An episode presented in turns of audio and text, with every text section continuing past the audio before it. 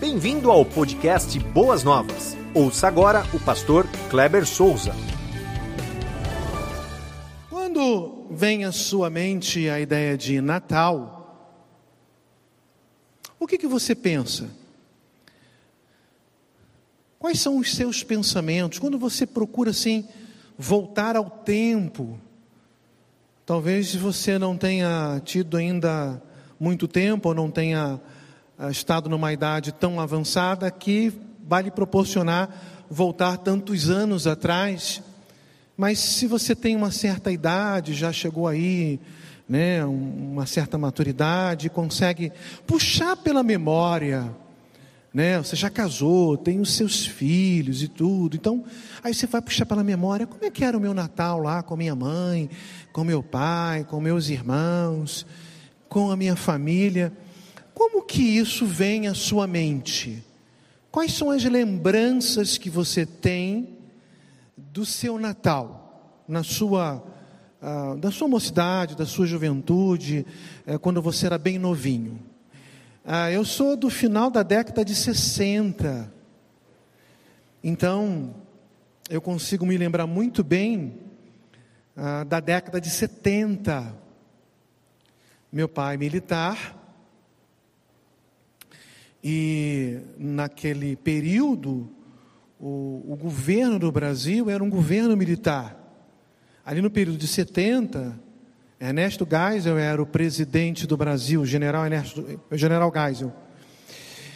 E eu lembro, eu estava até conversando com a Cláudia, hoje está aqui comigo tanto Priscila quanto Lucas, os meus filhos. Eu não lembro se eles estavam participando dessa conversa, mas eu lembro que foi um período assim de muita fartura. Então, os quartéis faziam as suas festas e tinha assim muitos brindes.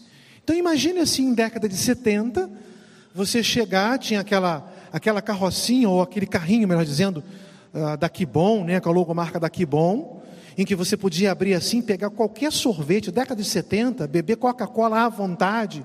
Era inimaginável, né? Então, é, aí eu, ah, talvez alguns antigos lembrarão do, do hot dog genial, essa marca genial, biscoito Globo. E a gente comia isso à vontade, assim, aí tinha muitos brindes, né, muitos sorteios, era um, era um Natal assim, é, diferente. Isso, início de dezembro, quando ia se aproximando dessas datas, papai ganhava uma cesta e isso no Brasil é, repercutiu assim em muitas áreas, não só no meio militar, muitas empresas acabaram por fazer isso, em abençoar os seus funcionários, os seus colaboradores, como na vida militar. Mas no meio militar era uma sexta, pastor Alípio, mas era um negócio assim muito caprichado. Mamãe era muito festeira, então ela fazia assim uma mesa repleta e vinha ah, vinha muita coisa, aqueles, esses coquinhos de nozes, de não sei o quê, mas vinha de tudo, de ameixa, de passa. Eu nunca gostei de passa. Pastor Wagner gosta de passa. Eu, eu não sou muito chegado a passa, não. Mas tinha isso tudo, tinha melado. Aí tem um ditado, né? Quem nunca viu melado quando come se lambuza, a gente se lambuzava todo, passava mal, porque era um negócio muito doce, mas muito gostoso. E era assim, uma lata assim grande de melado. Era uma festa, era uma mesa farta com peru. Antigamente era, aí era peru, ainda não tinha chester, tenda, essas coisas não, são mais modernas, né? E aí tinha lá as carnes de porco, bacalhau. Que festa! Essas são as memórias que eu tenho quando eu volto lá no passado. E a cada ano era uma coisa diferente. Às vezes chamava vizinho, às vezes chamava a parentada toda. Sempre a casa estava muito cheia. Mas em fevereiro de 1983, eu já tinha completado 15 anos. Era uma segunda-feira, eu lembro perfeitamente aquele dia porque antigamente as coisas eram um, um tanto quanto mais difíceis com relação a cana canais fechados, televisão a cabo. Isso era muito difícil no Brasil, ou em termos de, de ter acesso.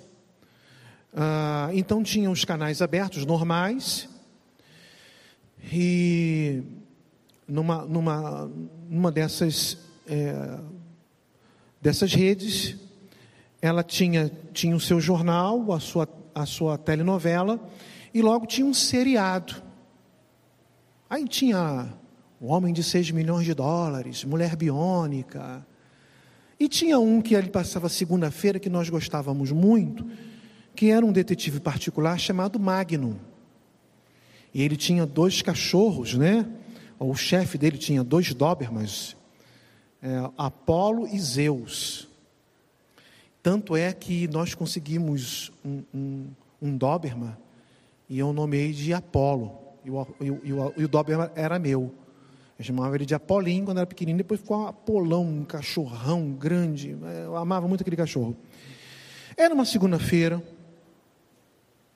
o telefone lá em casa tocou, mamãe já tinha ido para a cama, nós estávamos assistindo Magno. Eu, Cláudio, o irmão mais velho, meu pai. Uh, Cleiton era muito pequeno, não sei se ele estava ali conosco, provavelmente estava. Uh, e era a notícia de um parente muito ligado à mamãe que havia cometido um suicídio. Por, pelo telefone ter sido uma coisa assim muito nova para nós, Toda vez que tocava, a mamãe ia saber quem é, quem está quem tá ligando, quem é, quem é. E aí papai pega aquela notícia desse primo dela, que foi padrinho também de seu casamento, e meu pai não sabia como falar para a mamãe, porque a mamãe tinha um problema muito sério de coração. E aí, mamãe, como é, poucas mulheres agem assim, talvez assim 100%, muito curiosa, as mulheres, poucas, talvez 100% ah, ela chegou para o papai e falou: Quem é?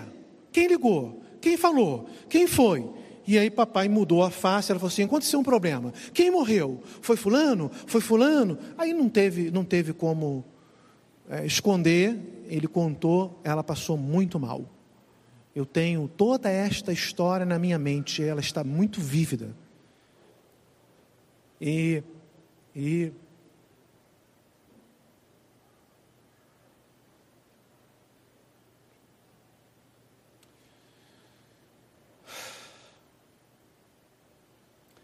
Mamãe foi para o hospital, Hospital Naval Marcílio Dias, porque papai era militar.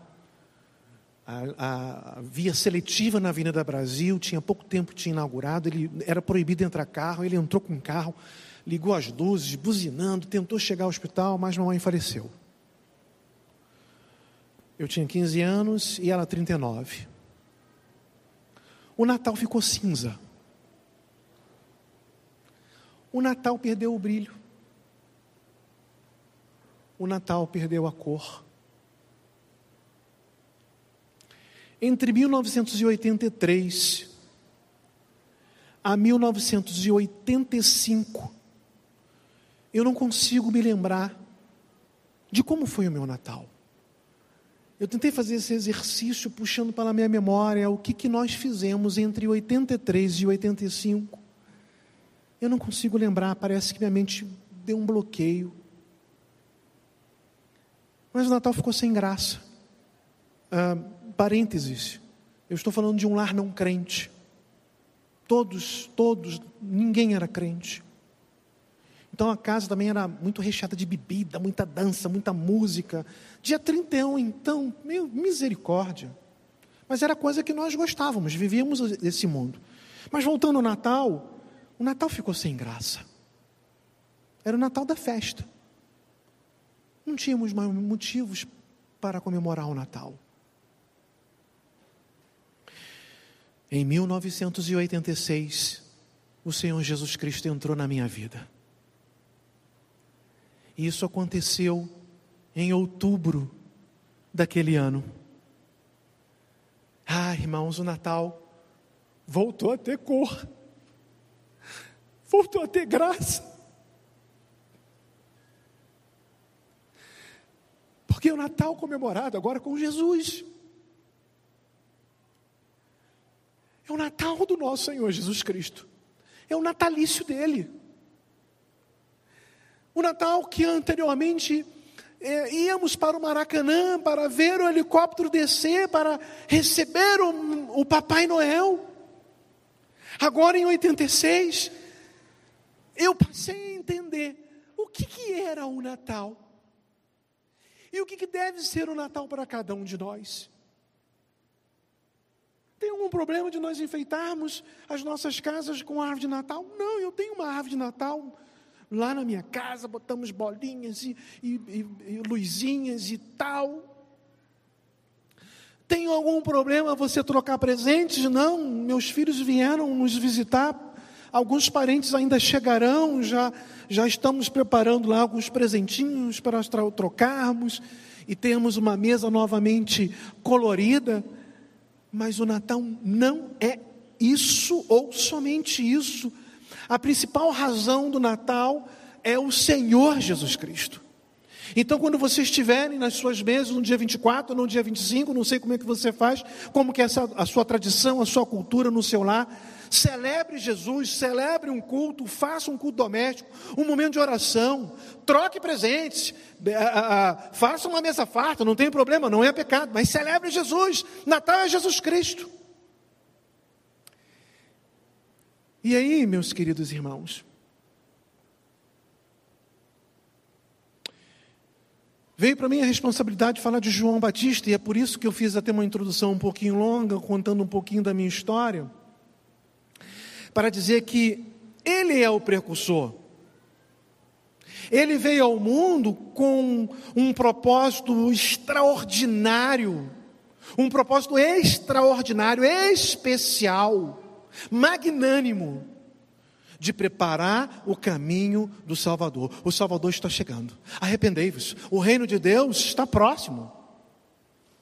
Vocês precisam se arrepender, vocês precisam ser batizados. Agora estou batizando vocês com batismo de, um, de, um, de arrependimento. Olha, é, a ideia ali ainda não é essa ideia profunda nossa de batismo, ele está fazendo uma transição, porque ah, os, os, judeus são muito cerimonialistas e eles faziam um, uma lavagem da purificação.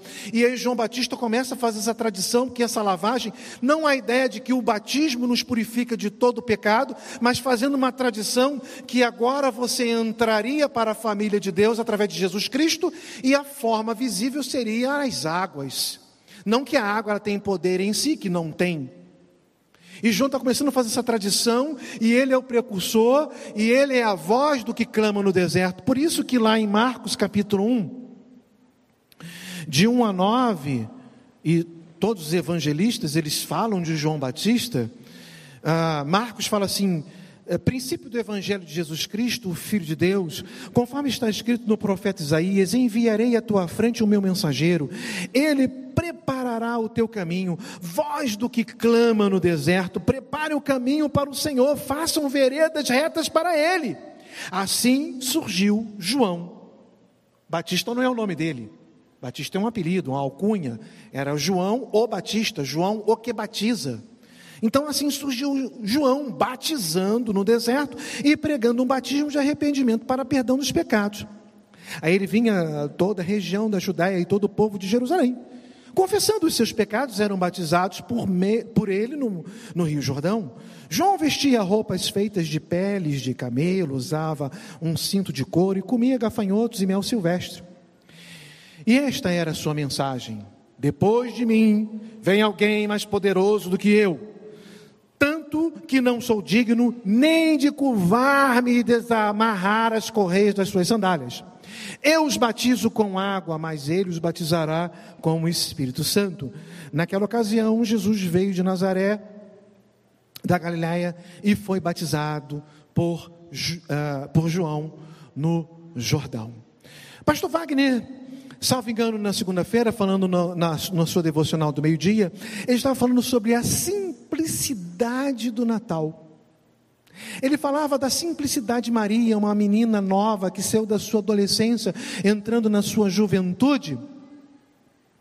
E então ela fica grávida, né, uma virgem grávida pelo Espírito Santo, mas é uma família simples. E ele, ele, ele explicou o que, que realmente era aquilo. Eu não vou pregar a mensagem do pastor Wagner, mas me chamou a atenção dele falar sobre a simplicidade de Maria. Ele fala sobre a simplicidade de José, um, um, um pouco mais velho do que Maria, mas carpinteiro, uma, um ofício de uma família é, é, é, é simples.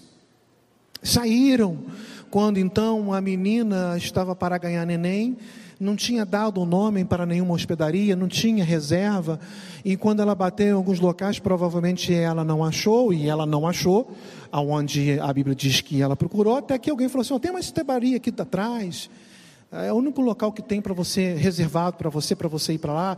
Então, a criança Jesus nasce num lugar simples e é colocado num comedouro de, de, de animal, numa manjedoura. O seu berço era simples. E eu venho com a mensagem de hoje, com João Batista, que é um arauto simples. Toda a história de Jesus é uma história de simplicidade. Sendo o rei encarnado, Deus encarnado, quando ele vier para levar a sua igreja, quando ele vier para governar neste mundo, enfim.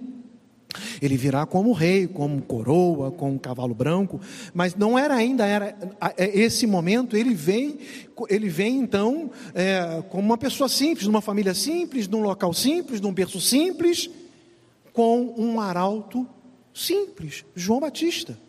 Tanto é que os evangelistas dizem que ele tinha ali voto de Nazireu, não cortava o cabelo, não, né, não fazia barba, não tomava bebida forte, ele era separado para um ofício que o Espírito Santo havia designado para a sua vida, era cheio do Espírito Santo, vestia com peles de camelo, comia mel silvestre, cingia com cinto a, a sua cintura, e era semelhante né, à ideia de Elias, tanto no que comia, ah, como no que vestia, mas principalmente da, do ímpeto como pregava. João Batista foi o último profeta. João Batista foi o último profeta da Bíblia.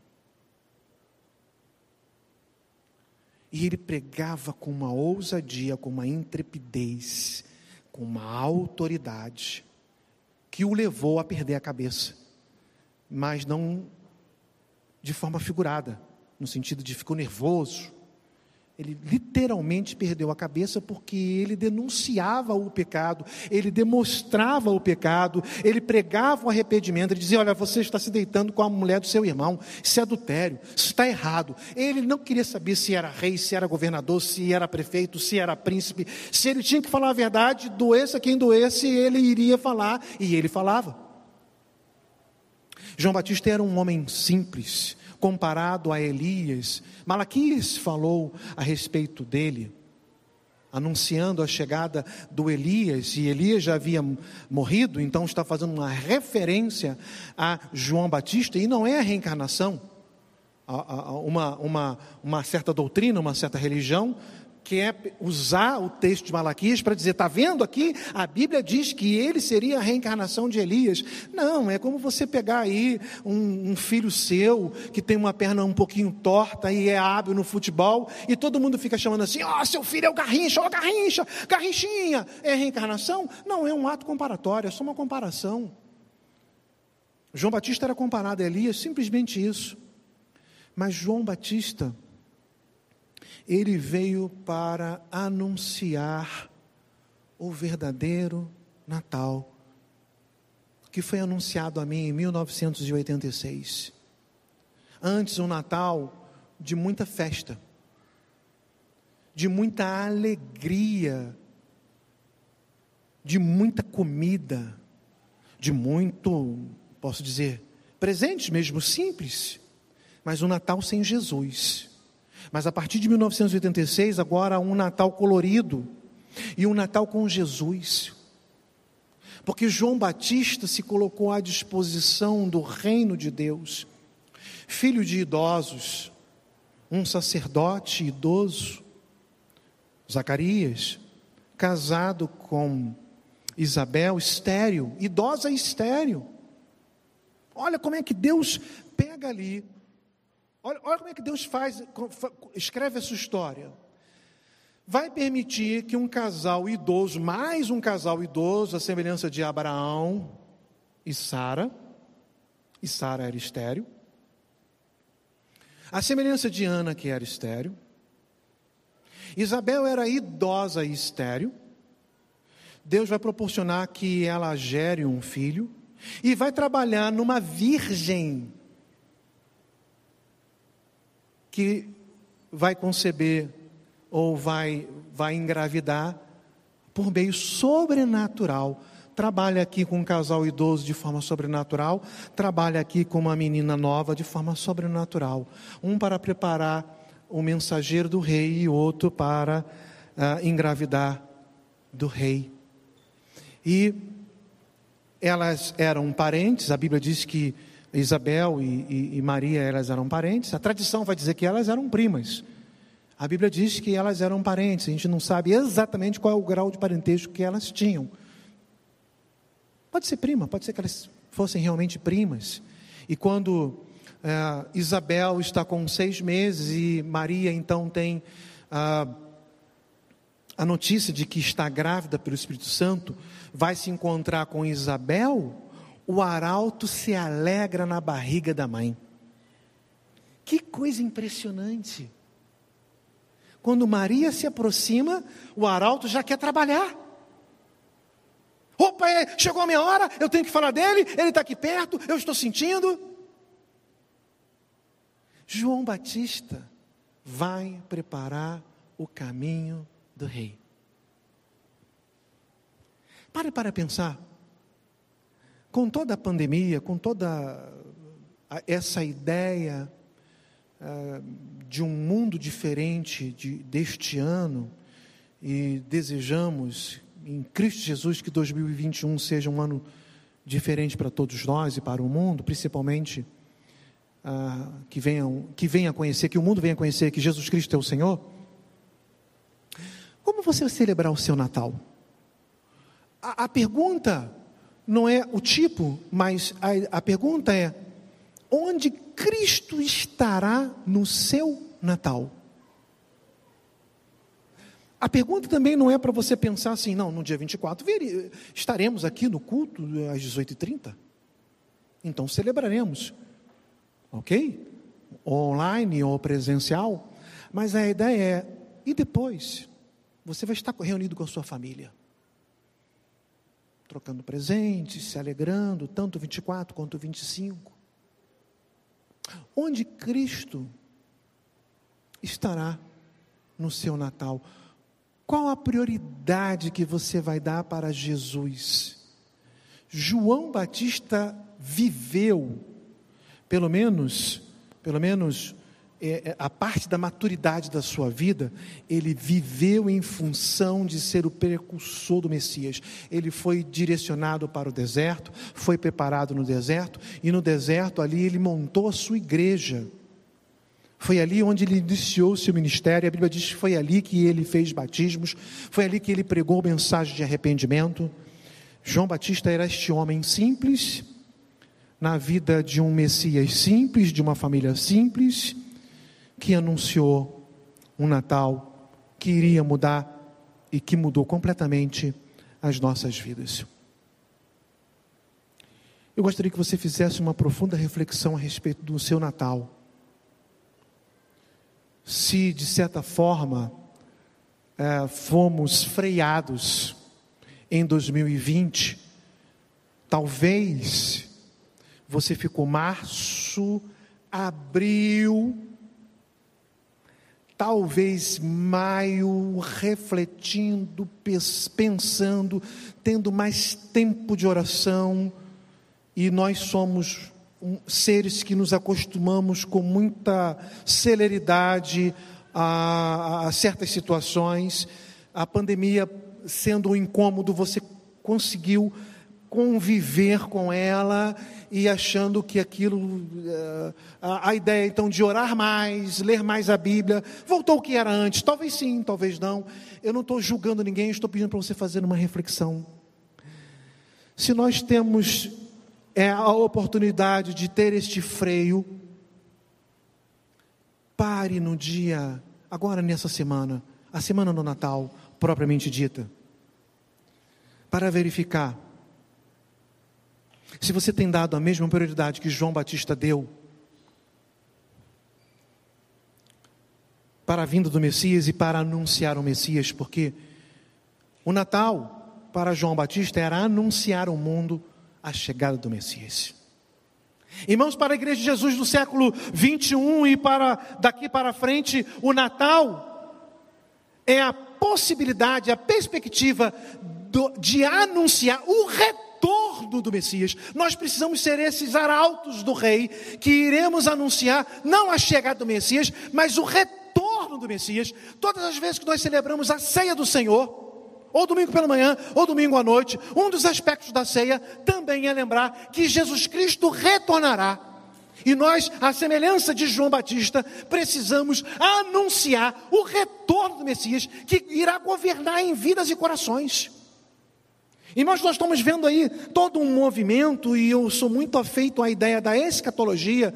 Eu quero estudar ainda alguns é, materiais que eu separei, eu separei bastante a respeito desse assunto, mas nós estamos vendo aí algumas coisas, não estou dizendo que o mundo vai acabar amanhã, eu acho que nós, nós estamos no prelúdio da música, tem muita coisa para acontecer, só que às vezes o prelúdio é forte, as notas são fortes, e nós não estamos percebendo as notas fortes do, pre, do prelúdio, ou início do fim. Se ainda tem muita coisa para acontecer, não vamos ficar preocupados no sentido, ai meu Deus, o mundo vai acabar e agora? Não, vamos anunciar, olha, o rei está voltando, como diz a música, e eu não vou cantar para ninguém ficar aqui entusiasmado, me pedir autógrafo depois. Mas o rei está voltando. João Batista estava anunciando: o rei está chegando.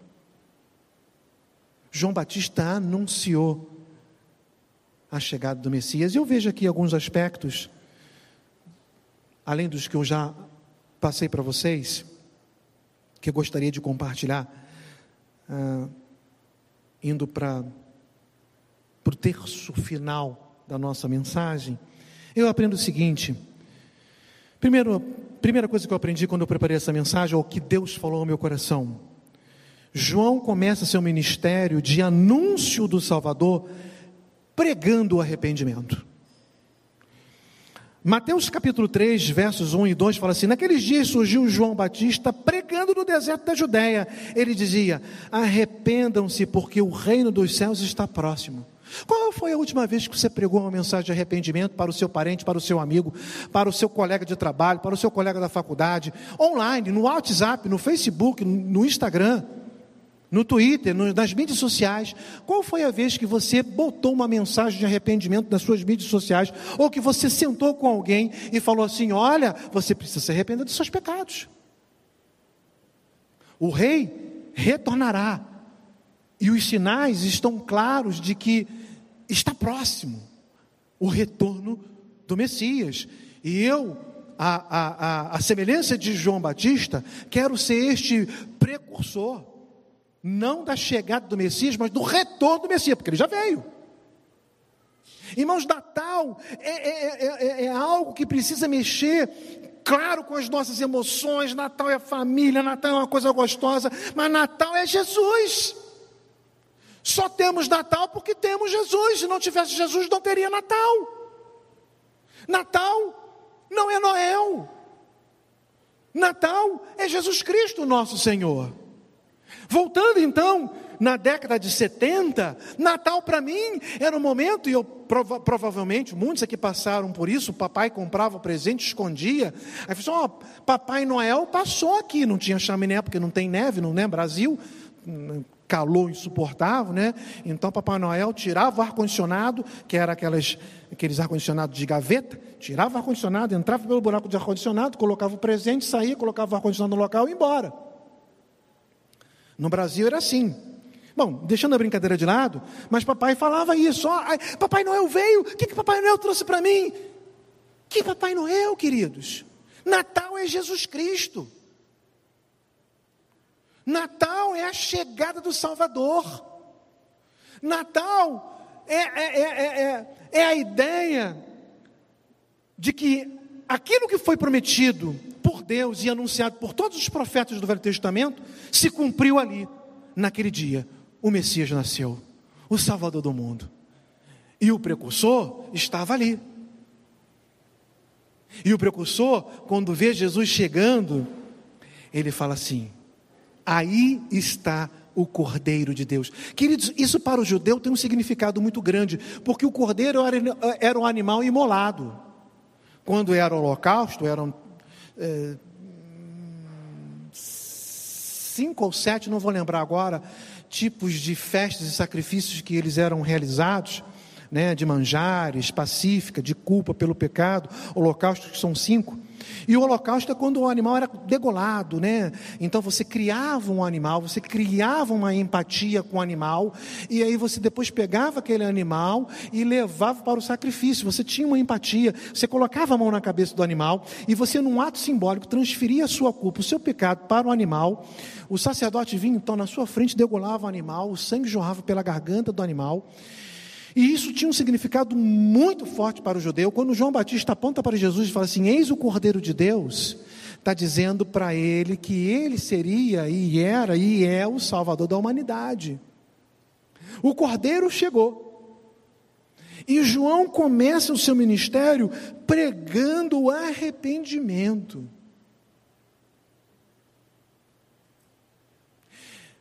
João era um ser humano. Chegou um momento que eu acredito que ele deu aquela vacilada humana, né, no sentido de dúvida. Quando ele é preso, os seus discípulos vão lá e ele fala assim: vai lá, pergunta para ele se ele é realmente aquele que era para vir ao mundo.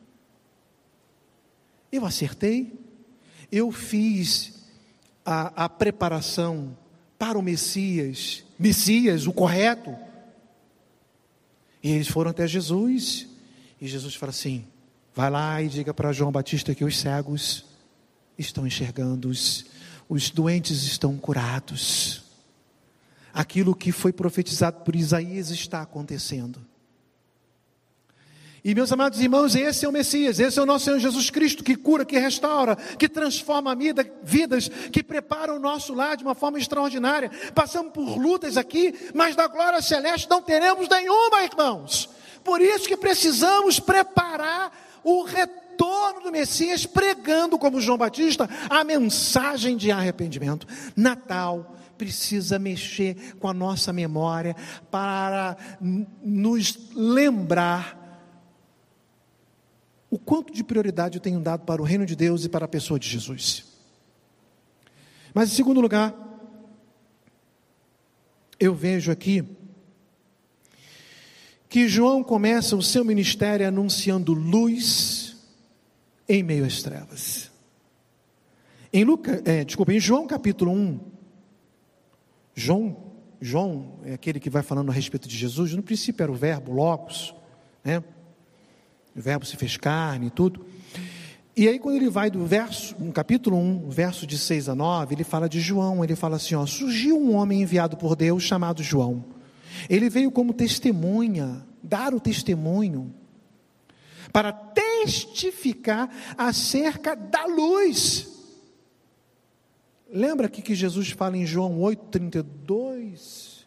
Eu não vou lembrar, eu acho que eu estou confundindo os textos, mas Jesus tem um momento que ele fala assim: Eu sou a luz do mundo. Eu sou a luz do mundo.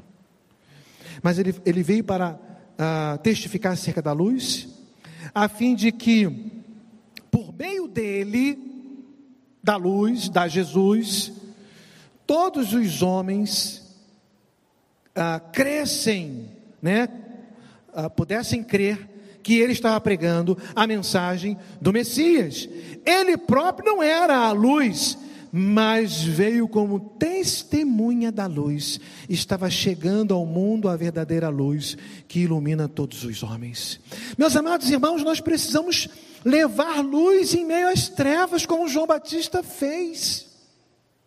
Eu conversava com uma querida irmã, um casal, na verdade, queridos, que eu visitei algumas vezes e vi a filha bem jovenzinha, bem novinha, e agora já, já moça, saindo do interior, indo para a capital para estudar, indo para a faculdade. Eu vejo o pastor Wagner é, muito preocupado com isso, ele está correto na sua preocupação. Os jovens indo para a faculdade, a preocupação não é, ó, não deixe seus filhos irem para a faculdade, eles não devem estudar. A preocupação do pastor Wagner não é essa. A preocupação do pastor Wagner, e a minha preocupação, e a preocupação de todos os pastores é: ó, alerte bem os seus filhos, porque na faculdade tem muita coisa acontecendo que tem desvirtuado muitos filhos crentes e eles estão se desviando e abandonando e entrando num caminho de apostasia. Cuidado, cuidado, jovem, aonde você vai estudar, não no sentido de que se a faculdade é boa ou ruim, eu acredito que você para uma faculdade boa, mas as amizades, o grêmio, o que é oferecido, as facilidades das coisas do mundo, não entra nessa. Se você tem dúvida, ah, se você tem dúvida, pergunta o seu pastor, pergunta o seu pai, pergunta a sua mãe, não fica crendo que aquilo que ele falou é uma verdade absoluta, porque tem muitos jovens se desviando. E essa menina então sai do interior, vai para a capital, vai estudar odontologia. E lá, meus amados irmãos, conhecem uma, uma outra menina. E o, e o final da história, por enquanto, é que ela abandonou a fé, abandonou a igreja, abandonou a faculdade, está morando num, num, num relacionamento mulher com mulher. Menina jovem, provavelmente 20, 21 anos. Irmãos, nós não temos que apagar a nossa luz e irmos para as trevas e vivermos nas trevas. Não, nós temos que pegar quem está nas trevas e falar assim: olha, você está em trevas, vem aqui, a luz está aqui, ó. aqui está a luz. Irmão João Batista, ele veio como precursor para anunciar luz em meio às trevas. Esse Natal, eu desejo que você pense um pouco sobre João Batista e, e, como você tem dado prioridade a Jesus Cristo. Se você tem dado lá no tópico 1 a prioridade de anunciar o arrependimento, e no tópico 2, se você tem priorizado pregar luz em meio às trevas. Você já parou para pensar? Se Jesus. Estou aqui pregando, aí toca uma trombeta, coisas estridentes, a gente fica assim: o que é isso? Vai chover? É trovado? Acho que primeira trombeta, todo mundo fica meio surpreso. Na segunda, você fala: opa! É ele! Aí toca de novo, ah, já vamos lá para fora, que agora é dia de festa, vamos subir, vamos embora e tal. Ok. E quantos ficarão? E quantos serão condenados? Ok também para aqueles que serão condenados, ok assim, força de expressão, não conformismo. Porque você pregou, ele não quis. E aqueles que você tem, tem tido a oportunidade de anunciar a luz e você não está fazendo.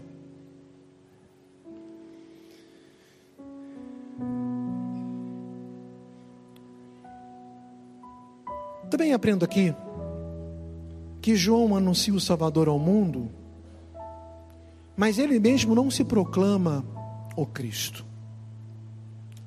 João não era só uma pessoa simples, mas era uma pessoa humilde e temente a Deus. João não ousou, ousou roubar, roubar o lugar do Cristo. Venham, sigam-me. Aqui vocês não, tão, não vão ter doença.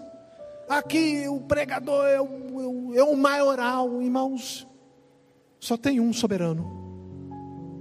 E o nome dele é Jesus Cristo. João Batista sabia disso.